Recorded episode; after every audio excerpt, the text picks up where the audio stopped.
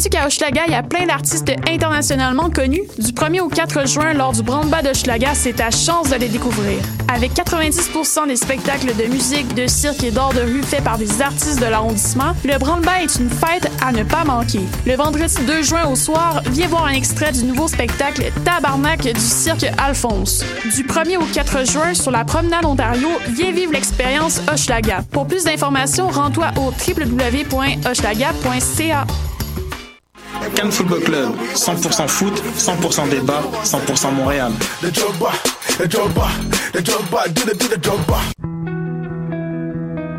Voyage au bout de la nuit, c'est ton émission d'ambiance nocturne sur le Nightlife Underground montréalais.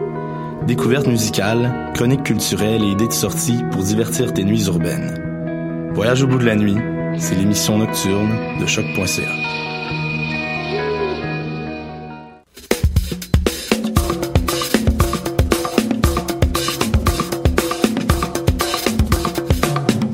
Le Festival international Nuit d'Afrique, le plus grand rendez-vous des musiques du monde, est de retour à Montréal pour une 31e édition. Plus de 700 artistes du monde entier viennent à votre rencontre du 11 au 23 juillet. Profitez de nos forfaits spectacles et découvrez toute la richesse de notre programmation sur festivalnuitdafrique.com. Ne manquez pas la 18e édition du Festival international d'art numérique Electra le 28 et 29 juin à l'usine C et à la Cinémathèque québécoise. Venez participer à la grande soirée d'ouverture We Are the Robots le 28 juin à l'usine C. 49 personnes du public seront tirées au sort pour participer à la performance robotique Inferno dans laquelle leurs corps seront contrôlés par les machines au rythme de sons et lumières, créant des chorégraphies improbables. Alors, oseriez-vous être un robot pour un soir? Plus d'informations, electramontréal.ca ou sur la page Facebook Electra Festival d'art numérique.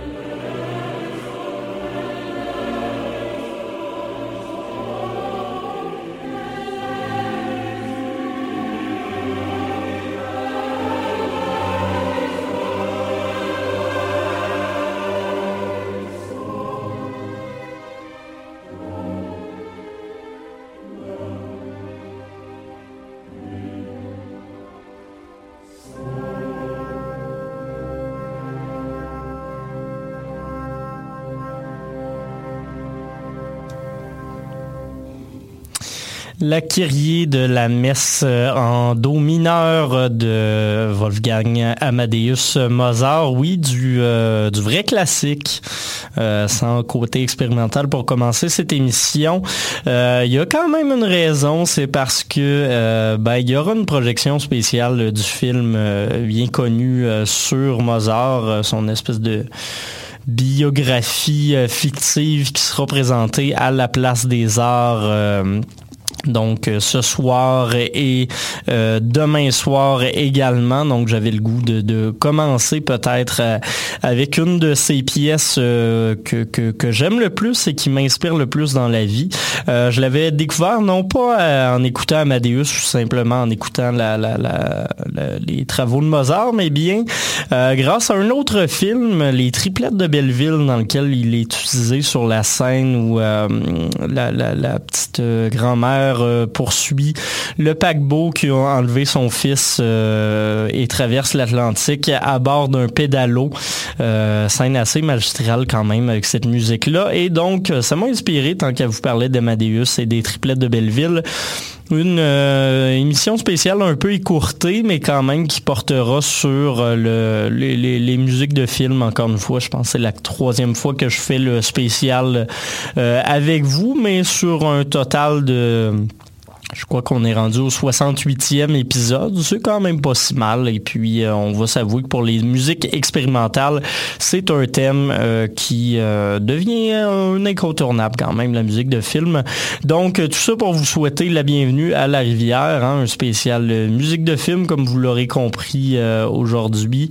Mathieu Aubre avec vous pour les deux prochaines heures. Je suis allé avec une sélection par réalisateur. On va on va se parler de trois réalisateurs, soit euh, bien évidemment euh, Tarantino. On aura aussi, euh, on aura aussi, voyons, c'est de la misère aujourd'hui. On aura aussi Stanley Kubrick, voilà, j'ai retrouvé mes notes. Et euh, Hayao Miyazaki, parce que je vous en parle à chaque fois, c'est un incontournable pour moi. C'est pas mal un de mes réalisateurs préférés. Donc on va commencer, euh, c'est des blocs de plusieurs, euh, plusieurs artistes, mais qui en reviennent à avoir été utilisés dans les euh, soundtracks de certains réalisateurs. On va commencer par Kubrick, un des maîtres de l'utilisation de la musique classique, mais aussi contemporaine dans ses œuvres. On va commencer tout ça avec Wendy Carlos, une compositrice, oui, mais surtout interprète qui s'était fait connaître en reprenant certains travaux de, euh, Bach plutôt euh, au Moog et elle a composé quelques pièces originales, entre autres le thème d'ouverture du film The Shining, euh, thème qu'on connaît aussi sous le nom de Dias par la suite, ben, je vous en parlerai pas tout de suite. Dans le fond, on va aller les découvrir. Vous aurez quelques surprises très classiques et euh, du contemporain également pour ce bloc Stanley Kubrick.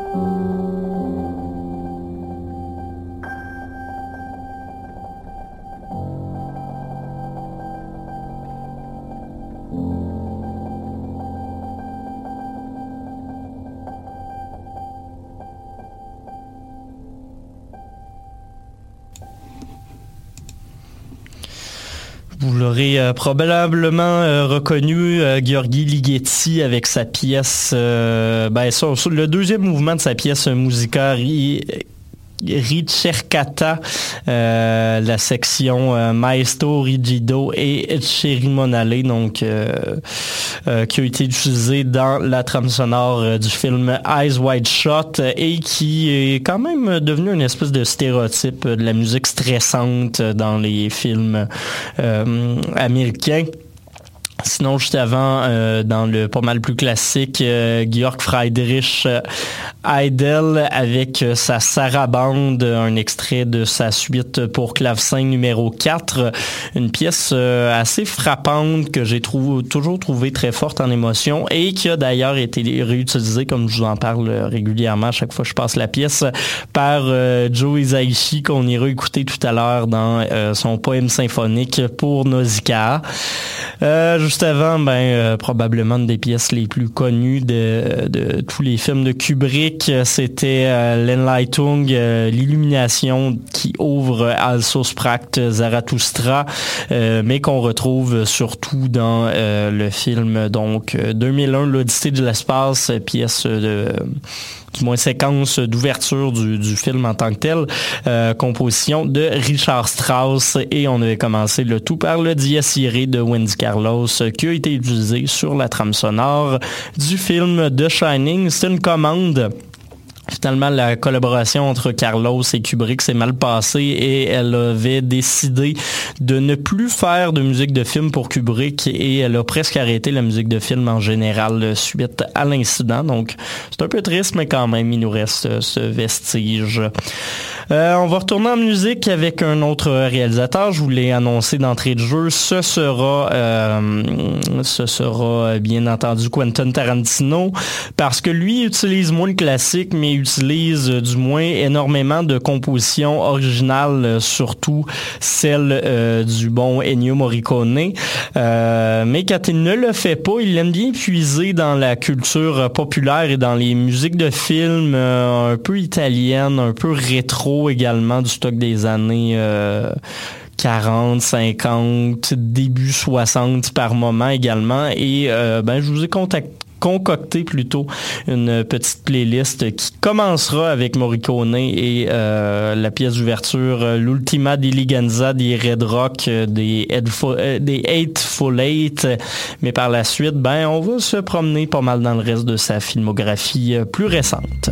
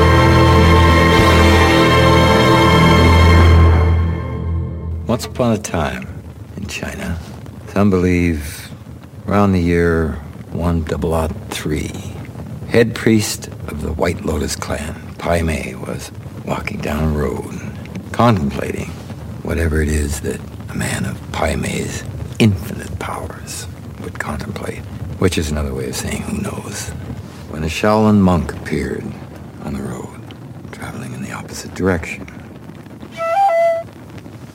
As the monk and the priest crossed paths, Pai Mei, in a practically unfathomable display of generosity, gave the monk the slightest of nods. The nod was not returned.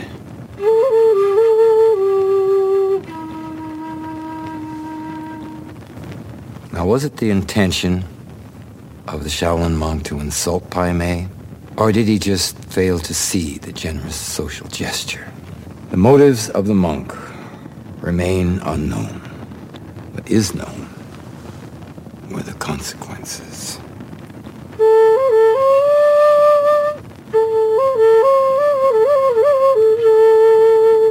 The next morning, Pai Mei appeared at the Shaolin Temple and demanded of the temple's head abbot that he offer Pai Mei his neck to repay the insult. The abbot at first tried to console Pai Mei, only to find Pai Mei was inconsolable.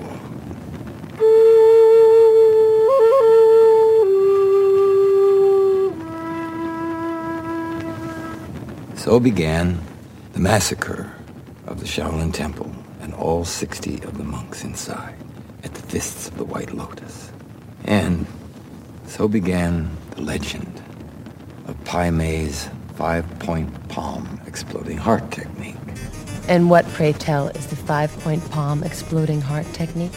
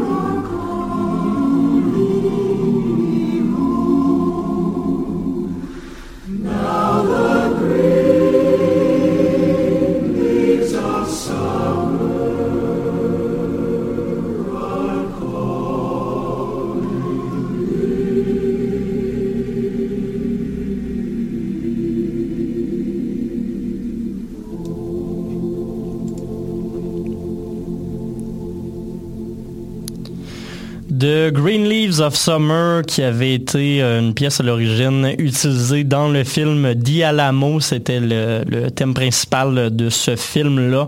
Pièce composée par Dimitri Tiomkin, mais qui a été réutilisée donc par l'espèce d'antiquaire euh, musical euh, Quentin Tarantino sur la trame sonore de Inglorious Bastards.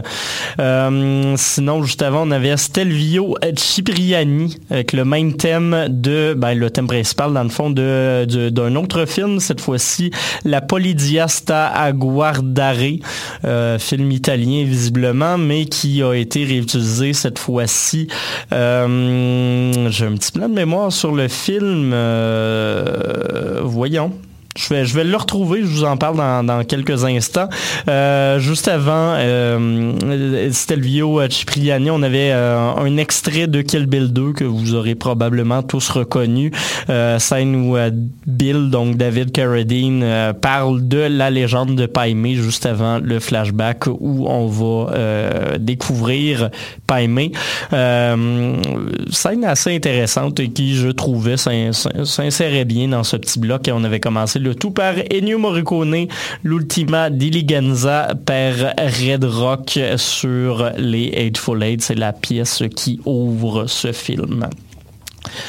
Là-dessus, je vous l'ai dit, euh, on, s'en échappera pas. Euh, on va aller faire un petit tour au Japon avec Hayao Miyazaki, un de mes réalisateurs préférés dans la vie. Et euh, lui a toujours travaillé avec le même compositeur de musique qui fait de la musique originale, Joe Hisaishi, une espèce de jonction entre des influences un peu traditionnelles japonaises et de la musique orchestrale plus plus plus occidentalisée. on va commencer tout ça par un extrait de euh, House Moving Castle, donc le, château ambulant pour euh, ceux qui l'auront euh, connu en français, la pièce Merry Go Round of Life et puis par la suite des extraits du voyage de Shiro et du château dans le ciel.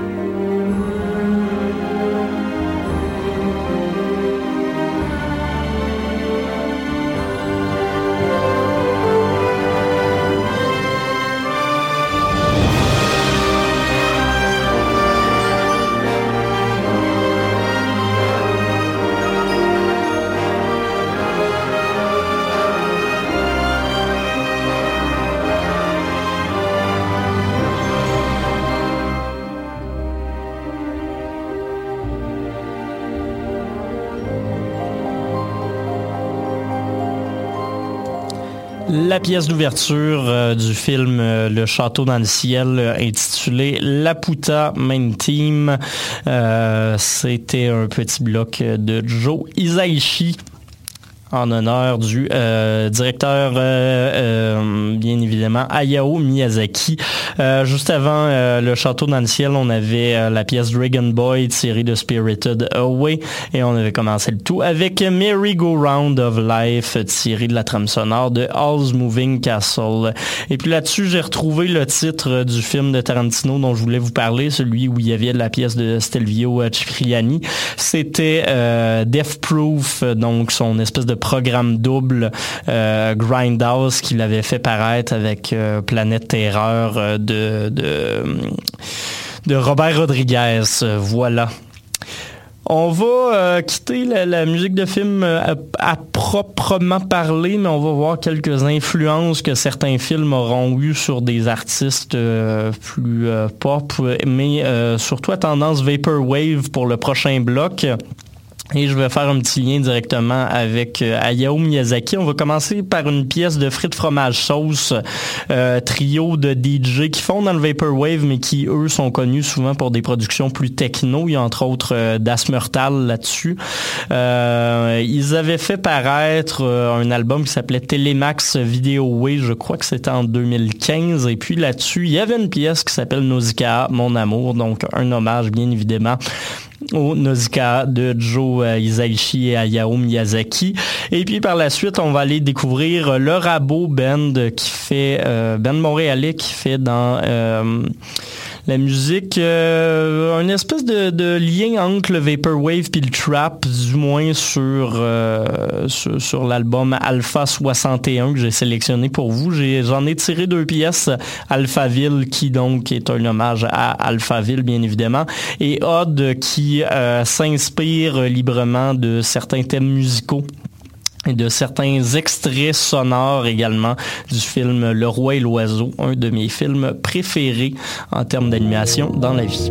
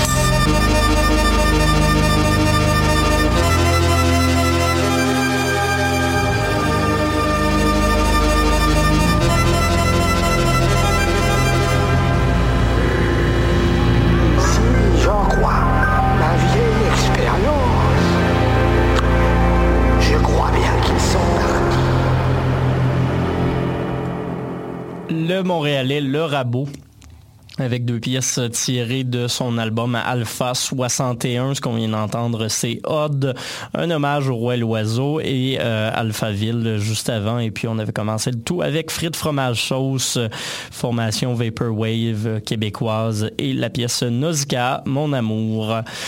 Euh, pour le dernier bloc de cette émission, parce que comme je vous le disais, émission peut-être un peu raccourcie cette euh, semaine, on va faire une heure et demie au lieu de deux heures. On va s'en aller plus dans un bloc de, nouveautés et d'actualités musicales.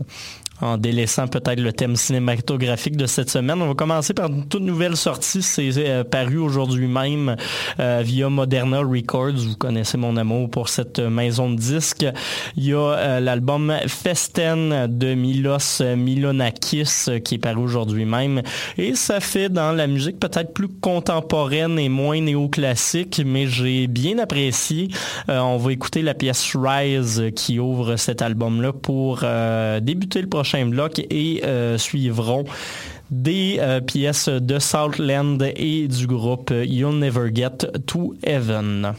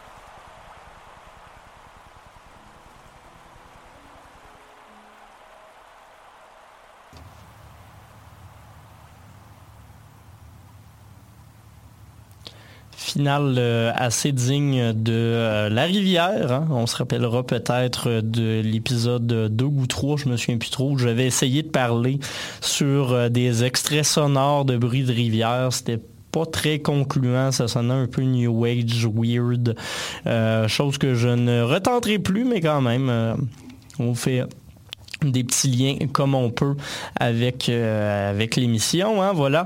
Euh, ce qu'on vient d'écouter, c'était la pièce de conclusion de l'album, du dernier album qui s'appelle Images du groupe You'll Never Get to Heaven, formation canadienne qui fait dans euh, une espèce d'indie post-rock en tout cas, c'est assez intéressant puis assez accessible. Euh, honnêtement, c'est pas mauvais. Euh, la pièce Rain Copy qui euh, conclut cet album-là. sinon, juste avant, Southland, projet montréalais paru chez Constellation Records. La pièce I Only Wish This Is For You, sortie sur l'album A Common Truth il y a déjà un mois et demi de ça. Et on avait commencé le tout avec Milos Milonakis, tout nouvel album Festen, la pièce d'ouverture Rise qu'on écoutait, Festen, qui est euh, paru aujourd'hui même via la maison de disques montréalaise, mais à vocation internationale et à vocation néoclassique également. Moderna Records, euh, des gens que j'apprécie énormément pour la qualité des parutions qu'il nous euh, présente euh, à chaque fois. Vous connaissez entre autres Tambour qui est signé là, également Daigo Anada que je vous, fais tourner abondamment depuis que, que son album Ichiru est sorti. Donc salutations à eux. Il nous reste une dernière pièce cette semaine avant de se laisser. On va aller écouter Eight de Kelly Lee Owens. C'est paru sur ton album Kelly Lee Owens qui se trouve encore au palmarès de Choc, un album que j'apprécie vraiment beaucoup. C'est bien fait. Euh, il y a une touche assez sensible et euh, intéressante sur l'album de la londonienne. Donc euh, on va se laisser avec la pièce de conclusion de cet album-là et on se retrouve la semaine prochaine pour un autre rendez-vous de La Rivière.